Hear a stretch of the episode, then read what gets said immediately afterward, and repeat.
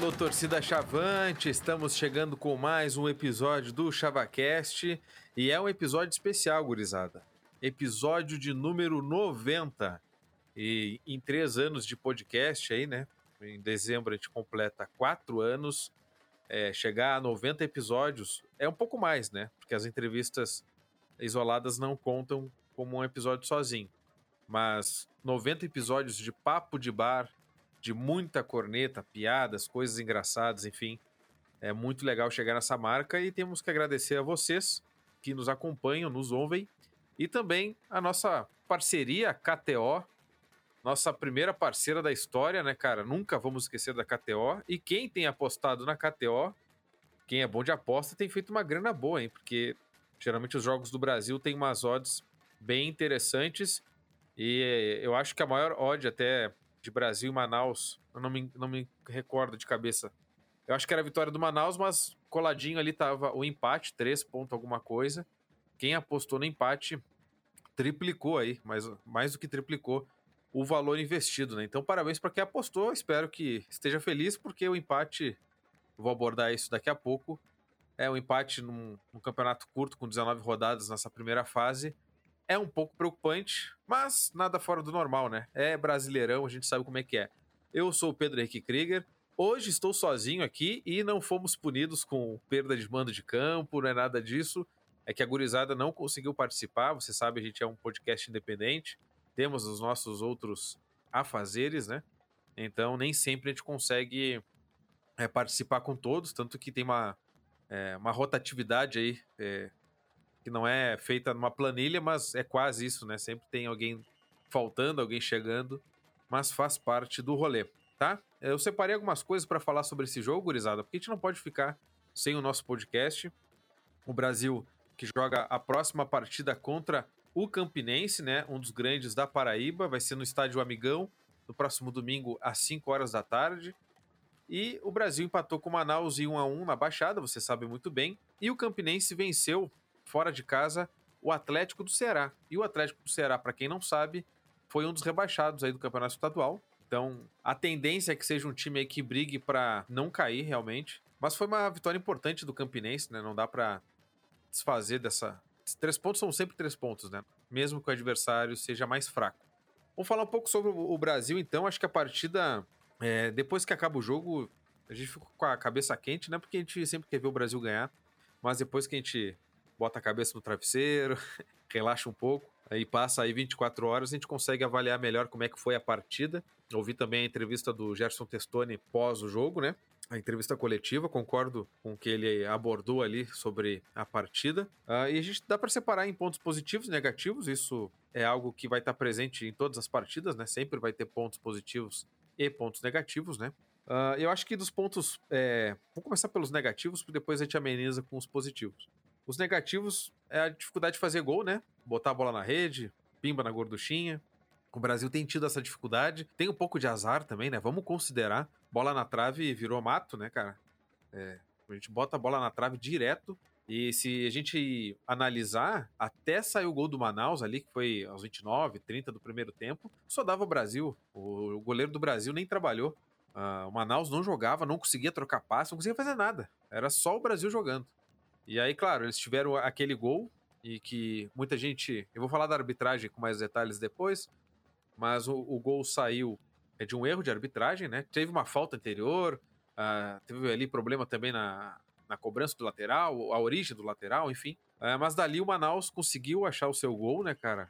E aí, dentro da área ali, o Silvano, né? Um nome que a gente conhece muito bem. Parece até um, o destino nos uh, ironizando. Silvano bateu bem pra caramba ali, né? Um lance rápido, tirou totalmente do nosso goleiro e, e, abriu o placar e aí mudou todo o jogo, né? Mudou totalmente o panorama do jogo. No primeiro tempo, o jogo ainda ficou um pouquinho mais aberto, assim, né? Com o Manaus não tão fechado. Mas no segundo tempo, o Manaus fez o que a gente muitas vezes já fez e, e eu, sinceramente, não julgo, né, cara? É jogo jogo é jogo, o jogo é jogado, né? O peixe é pescado. Uh, vale três pontos, né? Vale muita, valia muita coisa numa estreia fora de casa, na Baixada, e o Brasil é difícil de ganhar. Esse Brasil, né? De 2022 é difícil de, de ser vencido em Pelotas, então um resultado excelente, né, cara? E aí o, o Manaus baixou as linhas ali, fechou o corredor central, como disse o Testoni. E aí o Brasil teve muita dificuldade. Eu não ia falar dos pontos positivos agora, mas o Vini Peixoto é um jogador que me deixou muito feliz. Ele jogou muita bola. não, não digo assim nem de, de lances maravilhosos, sei lá. A gente, quando a gente pensa em jogar muita bola, a gente pensa no Benzema na Champions League. Mas ah, ele, ele movimentou o jogo, foi para cima, muito arisco, né? E com muita vontade, brigando ali. Ele não é um cara grande, assim. É, não, não é um guri grande, né? Ele brigando muito pelos lances, movimentou demais. Gostei muito da participação dele na partida. O empate em casa, né, cara, é um ponto negativo. É, por mais que as circunstâncias do jogo eram, eram depois do gol do, do Manaus ficaram muito adversas, né? Mesmo depois da expulsão do jogador do Manaus, o Manaus estava muito fechado, então era tentar jogar pelos lados, né? E, e cruzamento na área e chute de, de média longa distância era o que o Brasil estava tentando fazer. Até o Gilberto Alemão arriscou de fora da área e, e, e chutou bem, né? Chutou, passou perto do, do gol ali do Manaus. Mas era um jogo muito adverso, né, cara? E o Brasil, sem um centroavante é, clássico, né? O centroavante que eu gosto, que é aquele cara gigante na área ali, só esperando para cabecear, para empurrar para dentro do gol. Ficou um pouco mais difícil. O Thiago Santos fez muita falta nessa partida. E aí, vocês podem avaliar se o Thiago Santos é bom ou não, porque eu vejo que tem muita discussão sobre isso, né? Se ele serve ou não para o Brasil.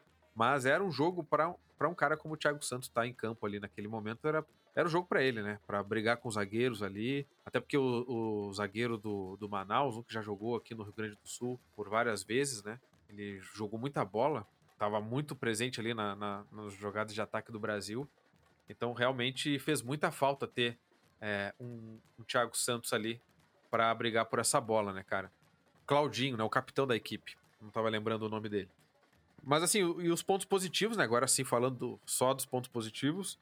A gente já falei um pouco ali do primeiro tempo. Uh, depois do gol sofrido, o Brasil ali meio, se, meio que se desconcentrou. Mas em seguida já estava em cima do Manaus de novo. Não, não acho que foi um primor técnico, não acho que o Brasil jogou uma baita de uma bola, sabe? Mas ele, cara, ele competiu muito, ele foi para cima, ele fez o que tinha que fazer. O Testor no segundo tempo não descansou. Ele trocou jogadores, tentou abrir o, o time, como ele explicou ali, para jogar pelo, pelos corredores laterais ali, né, cara, para tentar explorar uma bola aérea, para cara, forçar o Manaus a abrir, se abrir um pouco mais, né, cara? Porque o Manaus estava realmente muito compacto, nem contra-ataque estava tentando direito. Até eles botaram o branquinho, velho, conhecido nosso. É, acho que esperando talvez algum contra-ataque. Acho que teve algum lance ali, um lance só que ele conseguiu escapar em velocidade, mas nada muito assustador. Então, realmente o Manaus estava muito satisfeito com aquele resultado e não queria mais jogar. Bom, e outro ponto positivo, uh, bom, o Vini Peixoto, né, que eu já falei. E, cara, e um ponto negativo geral, que aí não, não envolve o Brasil em si, é a arbitragem, né, cara? Pô, a gente tá certo que os principais campeonatos nacionais hoje, tirando a Copa do Brasil, né, falando de divisão, é a Série A e B, né, são... É, é a elite do país, né? Apesar de jogar brasileiro também, de certa forma, é uma uma seleção né, dos, dos maiores clubes do país, porque não são todos que jogam o Campeonato Brasileiro, né? Um número limitado de, de clubes. Mas, cara, mesmo assim, uma arbitragem não pode ser tão fraca numa Série C de Campeonato Brasileiro, no terceiro escalão, que vai definir quatro equipes que vão ir para a Série B é, e que também, né, na outra ponta, podem cair para a última divisão nacional.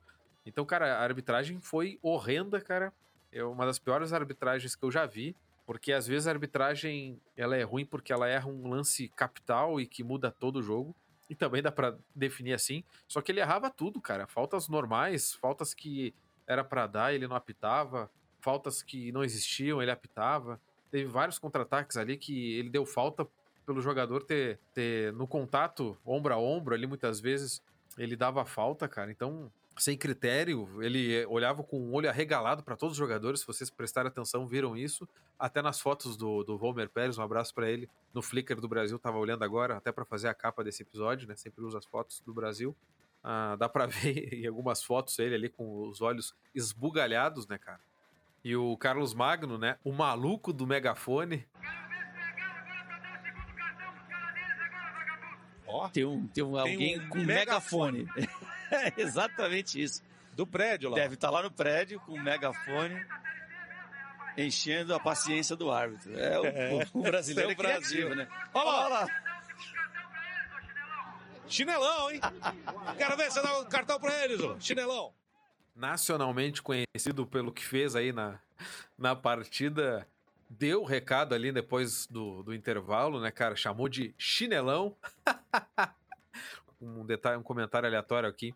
Eu vi que muita gente de outros lugares não conhecia essa expressão, né? Chinelão. Então foi muito legal aí, levando conhecimento geral para o povo brasileiro. um abraço para o Carlos Magno, nosso ouvinte, e que está no grupo do Sanatório Chavacast. Se você quiser participar, mande uma mensagem para as nossas redes sociais aí que a gente manda o convite do WhatsApp. A gente não bota mais o link é, publicamente assim nas nossas redes, porque teve uma época que até russo estava entrando. Né? É um perigo nesse momento. Então a gente achou melhor deixar assim um convite meio Orkut, né? Tem que pedir o convite para conseguir entrar. Mas voltando à partida, uma arbitragem muito ruim mesmo. É, não dá, né? Inadmissível. É, eu entendo que ele errou para os dois lados, né? Mas assim, eu entendo muito a reclamação formal do Manaus ali no Twitter e nas redes sociais, lançaram nota oficial e tal. É algo que os clubes, quando se sentem muito prejudicados, fazem. Não muda nada, né? Ainda mais quando é um clube é, menor, né? A gente sabe como é que é.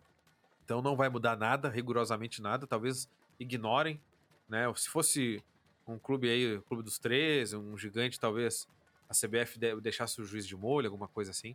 Mas como não é, vai, vai ser, vai, vai ficar por isso mesmo. Eu entendo a indignação do Manaus, não julgo mesmo. É, e saiu muito prejudicado. Se eu fosse torcedor do Manaus, eu teria chutado tudo em casa, né? Porque, cara, foi, foi muito ruim. Né? Apesar de achar que o juiz errou para os dois lados. Não era nem questão de má fé ou algo do tipo. Foi má qualidade mesmo, má avaliação dos lances. É, uma avaliação de tudo. Foi horrível a arbitragem é, dessa partida, né? Manchou bastante esse jogo, né?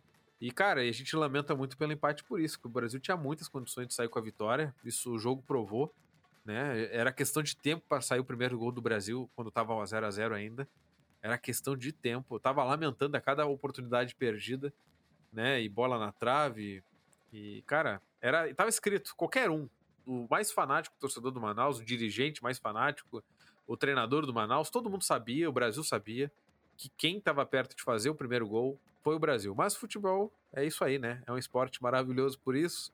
E eles abriram o placar, né? Lamentavelmente. E, mas a gente teve forças, felizmente, para lutar pelo empate. Veio de um pênalti que também, na minha avaliação, não existiu.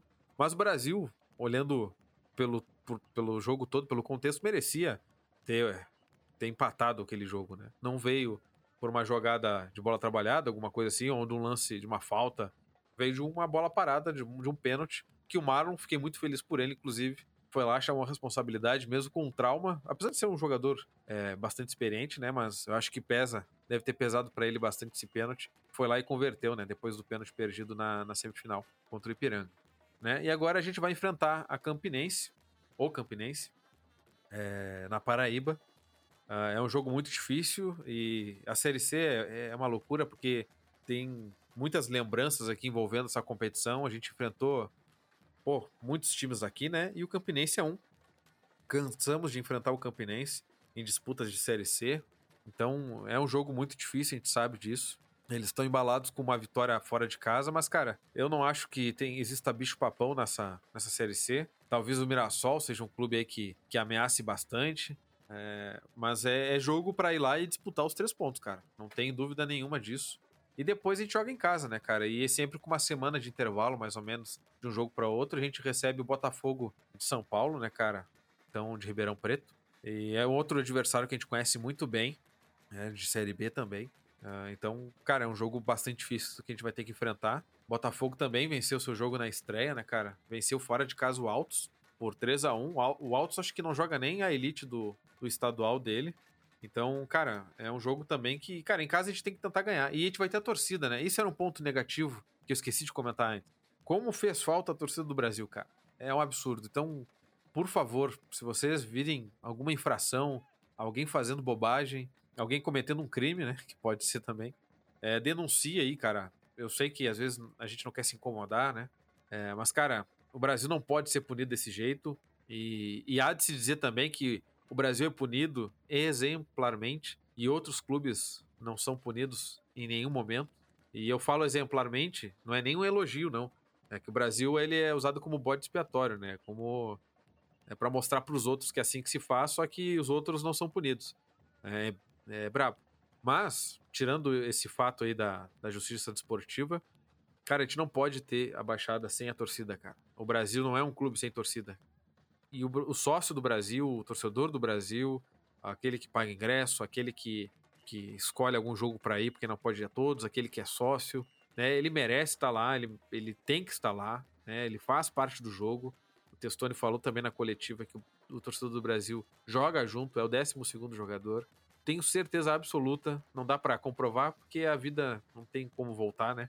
Ficamos no C e C, né? Mas, cara, com a torcida do Brasil ali, a gente teria vencido esse jogo né? O Manaus não teria segurado a pressão, né? E, e, o Brasil realmente perdeu muito sem a torcida, cara. Perdeu muito, cara. O, o, o, o, clube Grêmio Esportivo Brasil ele se torna muito comum sem o torcedor, cara. O torcedor do Brasil é o que faz o Brasil ser diferente, né? Então, pô, a gente não pode ficar sem o torcedor. Então, por favor, todo mundo se comporte no estádio, né? É, vá torcer como a gente tem feito. Tem sido um ano muito especial nisso, né? No resgate da torcida as torcidas do Brasil é, têm feito uma festa muito bonita, tem bandeira de mastro, a galera tem empurrado fora e dentro de casa. Tanto que o Brasil não perde em casa, né, cara? Então, pô, não dá para ficar sem a torcida do Brasil, cara. Fez muita falta mesmo. E quem não é sócio pode se associar, tá em condições de se associar. Escolha um dos planos ali, né? Tem, tem plano de 9,90, tem plano é, de 29,90, tem, tem plano para ir a todos os jogos. Cada um tem uma realidade. É, escolha a sua. É, escolha o seu plano, né? Escolher a sua realidade é brabo, né? Eu queria ser milionário no momento. Mas, mas escolha o seu plano aí e tente ajudar o Brasil como puder, tá? Eu acho que é isso os destaques, né, gurizado? Como eu tô sozinho, para não ficar um monólogo muito grande aqui, é, acho que eu vou parando por aqui. Então vamos esperar como é que o Brasil vai se portar fora de casa. Precisamos melhorar nosso desempenho fora de casa. A gente não ganha fora de casa há mais de um ano. E é claro que essa marca não dá para atribuir ao elenco atual, nem a, comissão técnica atual, nem a diretoria atual, porque né, a gente veio de um ano passado muito ruim.